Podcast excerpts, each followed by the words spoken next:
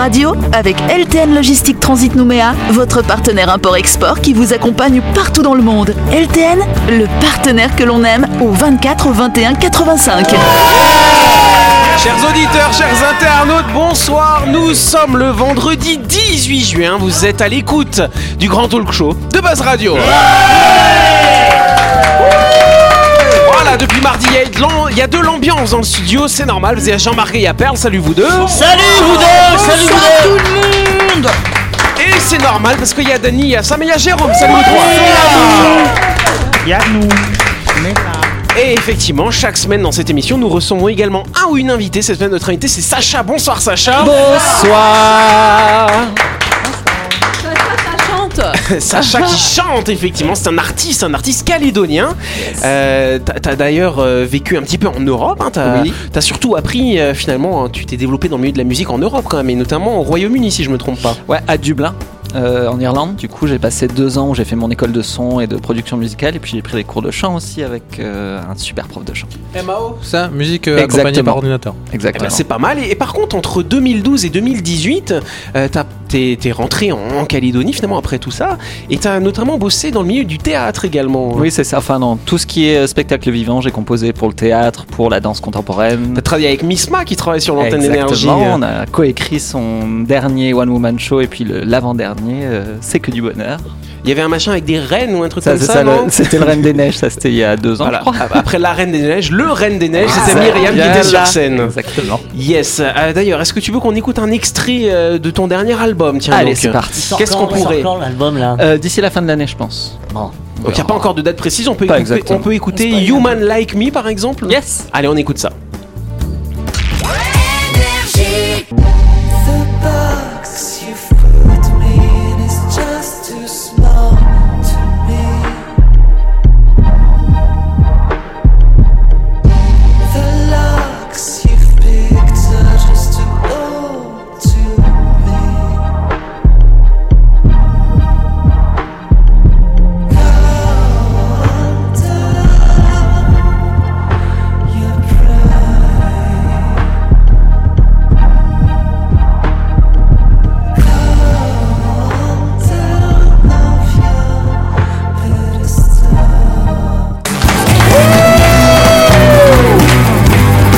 Retrouvez les émissions de Buzz Radio en vidéo sur buzzradio.energie.nc.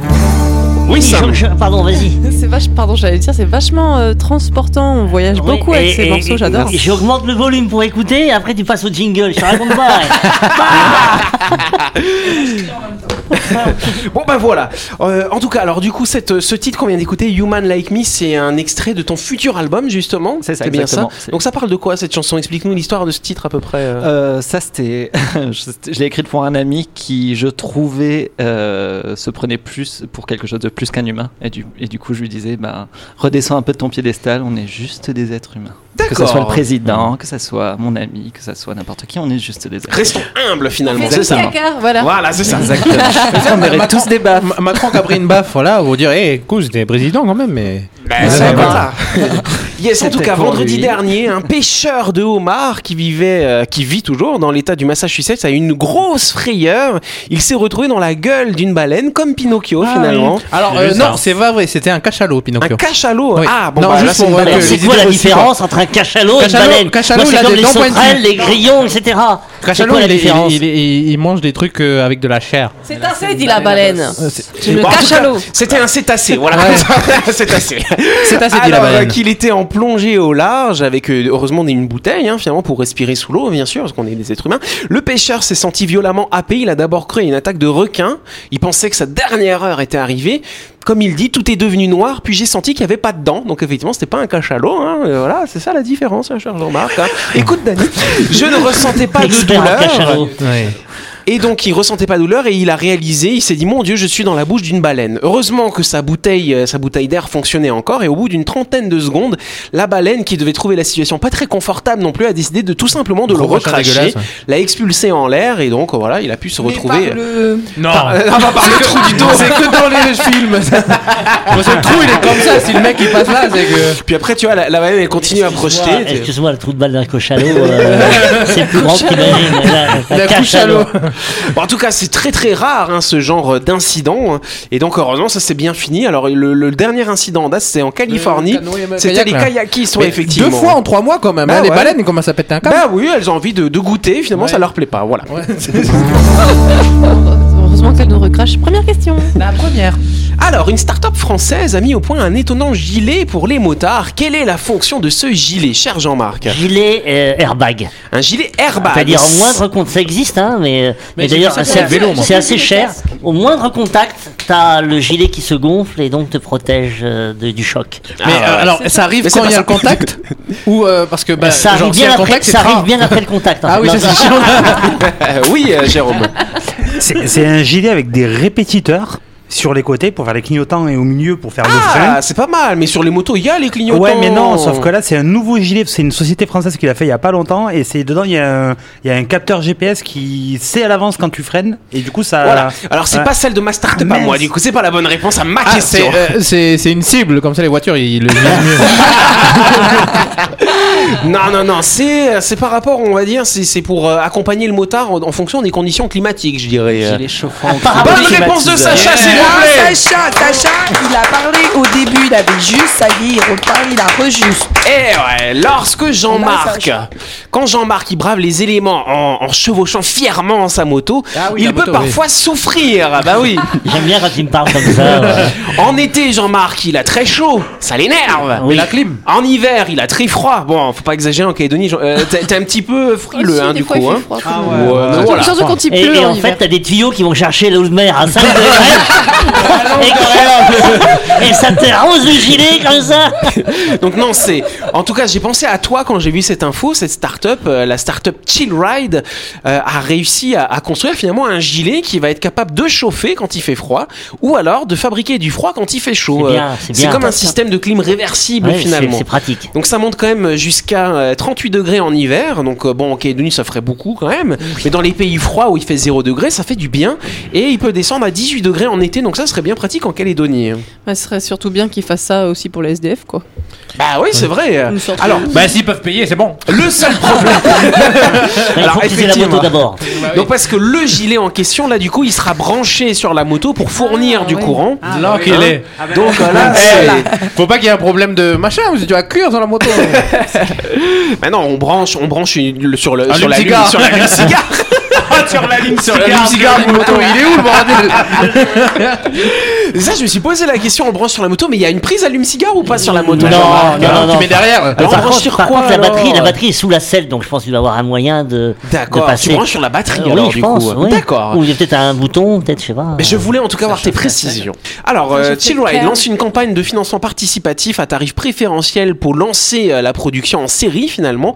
Le positionnement de ce gilet high-tech fabriqué en France et en Europe se veut en effet haut de gamme. Il devrait être commercialisé à hauteur de 1200 euros l'unité, soit à peu près 150 000 francs. Donc c'est vrai que ça fait un peu cher là du coup pour les SDF, hein, cher Sam. Euh, mais avant production et mise sur le marché, il sera testé cet été, euh, là en ce moment finalement en métropole, euh, pour les utilisateurs de deux roues. Euh, leur retour permettra peut-être quelques modifications, quelques aménagements pour que ça fonctionne encore mieux. Et donc quoi qu'il en soit, David Stas, cofondateur de Chillrun, espère un lancement grand public d'ici un an. Mais je sais pas, vous aimez ça? Moi, j'ai j'ai du mal avec les, les couvertures chauffantes, par exemple.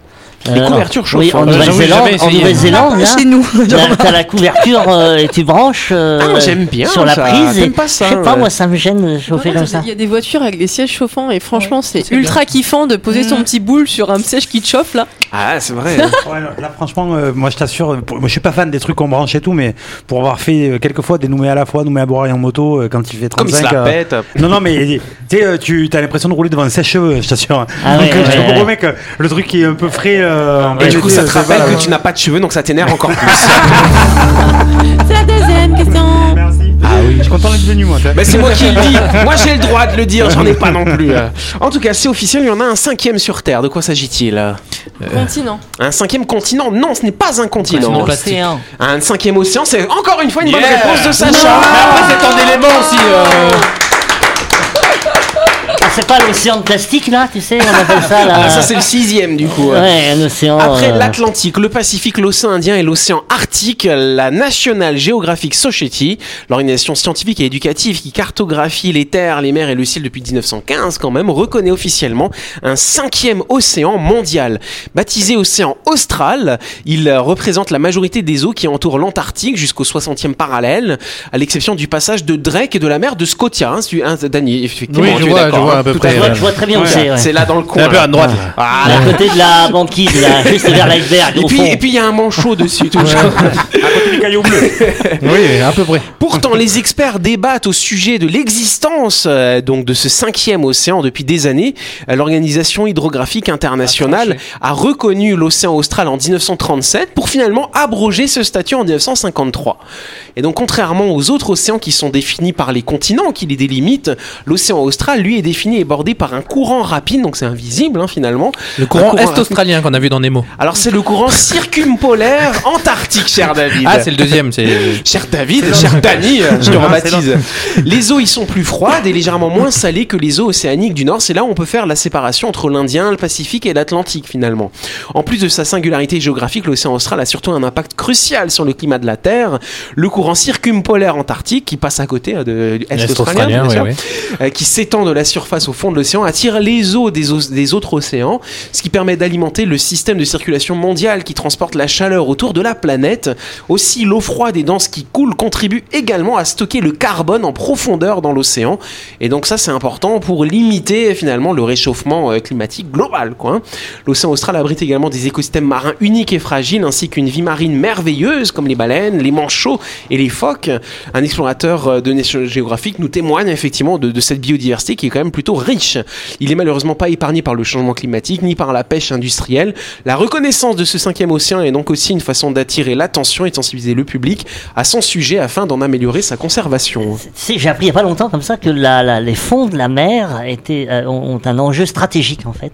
Euh, Parce que vous savez que les câbles passent sous, dans- Oui. sous les océans pour Oui. Internet. pour- Et il y a des sommes d'informations très importantes qui passent évidemment. Et donc euh, il y a des moyens de capter l'information. Et donc il y a une forme aujourd'hui d'espionnage qui se développe. au Euh, croisement des câbles. Et, oui, et on trouve des bateaux. Alors, il paraît qu'il y a un bateau russe qui se balade dans une zone où il y a des câbles. Et, euh, et aujourd'hui, c'est une tension très importante. Donc on pète tous un câble du coup. Et a- voilà, voilà, c'est ça. Et donc j'imagine d'avoir créé cette mer là australe. Il y a peut-être une, am- une ambition euh, stratégique et géopolitique. Géopolitique. Peut-être pour dire aux- à certains pays de pas y aller, de préserver certaines zones, parce que les zones de, de l'Antarctique sont des zones riches en pétrole hein, aussi. Ouais, tout à fait. Et donc euh, qui sont convoitées par les par les grands pays. Et euh, je pense qu'il y a derrière une des intentions géopolitiques. Je je, je, je poserai la question à mes à mes relations et, et je reviendrai vers vous. Ça y est, ça y est, ça dérape, ça dérape. C'est un coup des Illuminati. Mais d'ailleurs, il appartient à qui l'Antarctique? L'Antarctique, euh, l'Antarctique, c'est intéressant parce qu'il y a plusieurs territoires en fait dessus Oui, qui appartiennent à plusieurs pays. Oui. D'accord. L'Antarctique n'est pas habité euh, par euh, voilà, c'est c'est comme des morceaux de des, des morceaux camembert. tranches, Des- des ouais, gâteaux, des gâteaux, des ça, parts de gâteaux. Comme des parts de gâteaux, des tranches de fromage finalement. Euh, Ils sont allés se bagarrer des morceaux de glaçons. euh, ouais, euh. c'est ça. Et du coup, en fait, sur l'Antarctique, il y a peu de personnes qui y vivent. euh, C'est que des scientifiques Ou finalement. des Esquimaux Et Ou ils des- ont été, Non, ils ont mais été- confinés eux avec le Covid ou Je ne sais pas. On va passer à la chronique du jour. La chronique du jour. Avec LTN Logistique Transit Nouméa, votre partenaire import-export qui vous accompagne partout dans le monde. LTN, le partenaire que l'on aime. Voilà, Ah donc ce soir, c'est Dany qui va prendre la parole pour cette dernière chronique de la semaine. De quoi vas-tu nous parler, cher ami Eh bien, bah, vous allez voir. Ah bah d'accord. Alors, euh, ce, euh, ce matin, oui, voilà, parce que euh, voilà. Alors, ce matin à la radio, j'écoutais un coup de gueule. Ah, de toute façon, moi, je pense juste que quand ils débarquent, ils ont un travail, la bagnole de fonction et tout ce qui va avec. Euh, monsieur, vous pouvez pas dire ça. Ah bah écoute, si on peut plus rien dire, je vous demande, elle est où la liberté d'expression? Eh oui, de nos jours, elle a bandeau la liberté d'expression. Alors, sur le site d'Am- d'Amnesty International, on peut lire Tous les jours, des citoyens, des journalistes ou des défenseurs des droits humains sont surveillés, arrêtés, battus ou menacés, simplement pour avoir exprimé des idées ou un point de vue, pour avoir manifesté ou cherché ou diffusé des informations. Aucune région du monde n'est épargnée. En Arabie Saoudite, Raif Badawi, Euh, Badawi. euh, ouais. Ah non, tu l'avais. Badawi. Euh, oui, non, mais Bada- ouais, ouais. Ah, bref, euh, c'est- sérieux. Ra- Raif Badawi purge une peine de 10 ans de prison pour avoir ouvert un site internet dédié au débat politique dans un royaume verrouillé. En Russie, s'exprimer librement, c'est mettre sa liberté et sa vie en danger. Les restrictions ne se limitent pas au, au régime autoritaire. Partout, on observe des reculs de ces libertés, souvent sacrifiés au nom de la sécurité, des tra- traditions nationales ou religieuses, de lutte, contre le terrorisme, des complotistes, de la terre plate, tout ça, tout ça. La liberté d'expression est pourtant un droit essentiel qu'il est dangereux de suspendre ou de limiter. Elle permet aux sociétés et aux individus de se développer et de faire valoir d'autres droits. C'est donc un levier pour promouvoir et défendre l'ense- l'ensemble des droits humains. La limiter, donc, c'est attaquer et menacer l'ensemble des droits humains. Ah oui, mais bon, euh, cher je- Josh988, ce n'est pas une raison d'afficher votre haine raciale sur les réseaux sociaux. Ouais, les réseaux sociaux. Voilà encore un autre outil du 21e siècle qui change les équations. Alors, entre les porteurs de haine et ceux qui s'érigent en censeurs, la liberté d'expression est en péril. Comme disait la philosophe Monique Cantos-Perber, il faut faire acte de résistance pour persévérer, euh, pour préserver le débat. Alors, quelque chose ne va plus avec notre concept de liberté d'expression. D'un côté, cette liberté est malmenée par des porteurs d'un discours haineux qu'on peut retrouver sur les, sur les réseaux sociaux, etc. Et de l'autre, elle subit les assauts de certains défenseurs des valeurs progressistes, parfois véhiculés par les plus virulents, appelant à avoir le monopole de la vérité. Alors quoi C'est le débat en lui-même qu'on tue à petit feu? Le débat, c'est le milieu où, euh, où la liberté d'expression prospère. Le débat, c'est quoi? C'est le croisement de plusieurs avis, de plusieurs courants de pensée qui se confrontent dans tous les cas. C'est logique, personne n'est à 100% d'accord avec quelqu'un d'autre.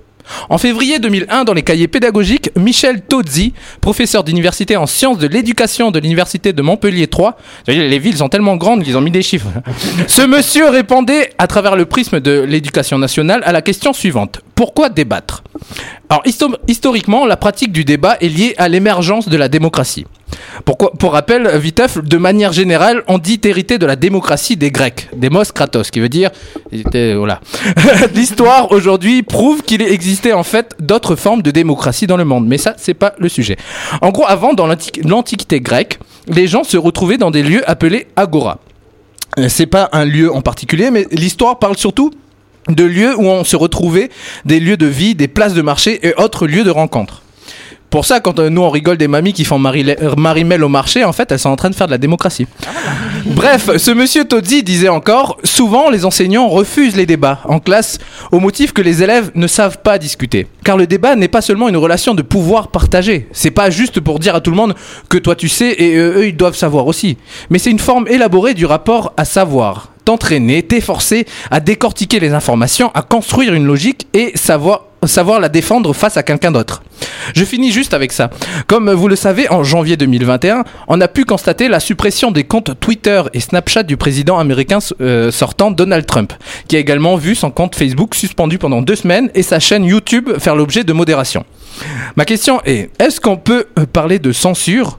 Est-ce qu'on parle de liberté d'expression bafouée ou bien de modération définie par nos géants des réseaux sociaux? Merci Dany. Je précise d'ailleurs, Dany, que Donald Trump, il a été suspendu maintenant pendant deux ans. C'est tombé la semaine dernière, hein, des réseaux sociaux. Oui, Sam. Oui, d'ailleurs, euh, on, on faudrait en parler aussi de l'humour et de.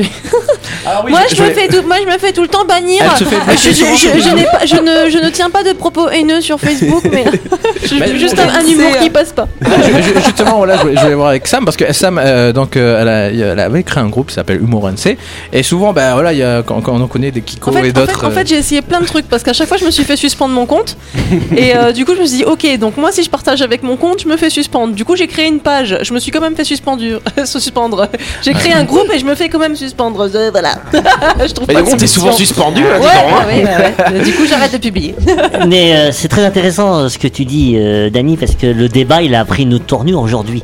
Parce que c'est celui qui va dominer l'autre. Et c'est plus un échange, euh, une confrontation. C'est une joute verbale et celui qui aura Et, le et par hasard, sur le site, j'aime beaucoup ce site ina.fr, euh, Oui, qui Ina. reprend voilà, des, infos, des, des documentaires ou, ou des émissions des années 80, Mhm. 90. Et, et j'ai retrouvé et j'ai réécouté des débats, euh, Mitterrand-Giscard par exemple.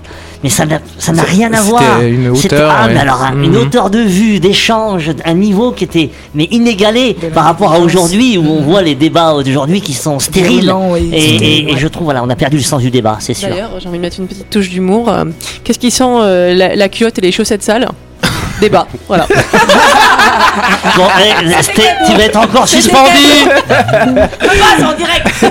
Mais voilà, ouais, en fait, pour, pour- avec cette, euh, cette chronique, j'appelle euh, surtout à, à ces gens qui aiment bien en fait euh, euh, se poser des questions, c'est-à-dire, euh, bah, il y, a- il y a des choses qui vous sont dites, et est-ce est-ce que vous acceptez sans vous dire, euh, bah, est-ce que c'est vrai ou pas, ou est-ce que vous êtes du genre à vous euh, réfuter ce genre de- d'informations? Parce que soit vous vous disiez, euh, vous, ce- c'est pas vrai, soit vous dites que bah, le- le- le- le- le- la personne qui me le dit, je suis pas d'accord avec elle de base, donc ça veut dire qu'elle dit de la merde entre guillemets. Euh, voilà, faut, faut savoir euh, se, re- se remettre en question, remettre en question ce qu'on entend, et c'est comme ça qu'on peut construire un courant de pensée. Moi, je suis pas d'accord. Voilà, c'est bien. Justement, parce qu'on parle souvent aujourd'hui dans nos sociétés de débat, hein, ça c'est le, le mot qui est à la mode, on oublie les discussions. Dans une Mm. discussion, on peut défendre des points de vue finalement qui sont différents, on a le droit de pas avoir le même point de vue, mais dans une discussion, on cherche pas à dominer l'autre. Dans le débat, il y a la notion de se battre effectivement, et c'est Mm. vrai que le débat, c'est c'est devenu un rapport de force. C'est vrai que des discussions avec des personnes qui ne sont pas d'accord, mais qui ont une forme d'équilibre, c'est devenu rare aujourd'hui. Et, et avant, le citoyen, tu parlais des citoyens grecs, dans l'agora, euh, ils, s'exprimaient et ils avaient les outils pour s'exprimer. Ils avaient la rhétorique. Et Mhm. aujourd'hui, alors ça revient maintenant, ça, on, Oui. on revient de plus en plus, mais on a un défaut de rhétorique aujourd'hui qui est mais euh, C'est quoi la rhétorique L'art de eh la ben, rhétorique. c'est- C'est l'art de parler, la- la- l'art de dire les mots justes, d'avoir les expressions, l'art d'organiser son discours aussi, et aussi avoir la, la posture physique de l'orateur. Euh, Oui. Aujourd'hui, on néglige le- le- l'orateur. Euh, on, on parle, mais on, même les hommes politiques aujourd'hui, hein, ils font pas attention à la manière dont ils se positionnent quand Mais ils crois qu'il y a des s'expriment. gens qui parlent et qui, qui comprennent pas ce qu'ils disent non plus. Peut-être aussi, mais, mais justement, juste pour terminer, l'orateur, l'art de l'orateur, c'est d'être en phase avec le public. Comme d'ailleurs dans le débat, c'est d'être en phase avec son adversaire. C'est-à-dire, euh, euh, il, se il, il prend une posture vis-à-vis de la personne qu'il a devant lui ou vis-à-vis du public qu'il a devant lui. Et ça, c'est, c'est le, pour moi le, le must de l'orateur, comme Général de Gaulle, euh, Obama et encore bien d'autres. Et, et puis, euh, ce qui est compliqué aujourd'hui, c'est que euh, si euh, tu t'as pas eu la, la, la- la- la chance, en fait, de développer ton, ton vocabulaire ou développer ta, ta rhétorique, quand tu arrives à un moment à débattre avec quelqu'un et, et cette personne a malheureusement plus de vocabulaire, plus de plus appris à parler, bah, plus soit toi, voilà, soit tu t'as pas d'argument, tu t'énerves, tu machin, mais c'est c'est juste parce que bah voilà, t'as moins de pratique, t'as moins de. C'est un entraînement, C'est un exactement. entraînement, voilà. Bon bah très bien, je pense qu'on peut applaudir la Bravo, rhétorique bravo. du coup. C'est la fin de cette émission. Merci à vous de nous avoir suivis. N'oubliez pas que lundi, euh, lundi à 18h30, on va retrouver bien sûr Sacha qui est avec nous pour la grande interview, Ah. absolument. On a des choses et des questions à poser. Exactement, donc on va laisser passer le week-end. Bien sûr, on se retrouve lundi à 18h30 sur cette antenne. On vous souhaite de passer, euh, bah, de passer un bon samedi, un bon dimanche. Et puis euh, voilà, et puis bah, c'est la rentrée lundi, donc bon courage. Allez, Et bah, allez, allez, euh, bonne fête des pères. prochaine. Bonne fête des pères. Et bonne fête au papa, c'est vrai. On applaudit les papas et on se retrouve la semaine prochaine. Bonne fête, papa.